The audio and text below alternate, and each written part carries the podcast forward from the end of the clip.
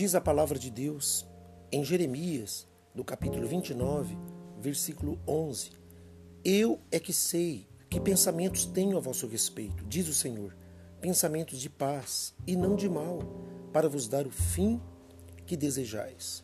Então me invocareis, passareis a orar a mim, e eu vos ouvirei. Graças a Deus por essa palavra.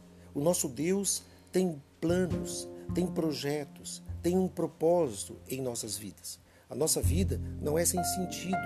Quando estamos submetidos à vontade de Deus, quando nós nos colocamos é, debaixo do seu senhorio, nós somos guiados pela palavra. E uma vez guiados pela palavra, não há como as coisas darem errado.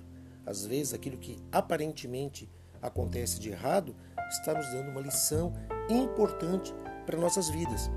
O apóstolo Paulo, inspirado pelo Espírito Santo, ele disse: Todas as coisas cooperam para o bem daqueles que amam a Deus, daqueles que são chamados segundo o seu propósito. Portanto, quando estamos alinhados com o plano de Deus, as coisas cooperam para o nosso bem. E o Senhor tem pensamentos, tem coisas grandes para nós. É pensamentos de paz e não de mal. De Deus só podemos esperar coisas boas.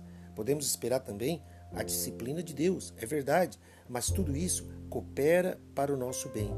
Interessante que nesse texto ele diz assim: para vos dar o fim que desejais. Ou seja, quando estamos submetidos à vontade de Deus, nos consagramos a nossa vida diante do Senhor, os nossos sonhos, nossos planos, nossos projetos, e somos obedientes à Sua santa vontade, o Senhor sabe o momento certo de nos abençoar e de nos responder.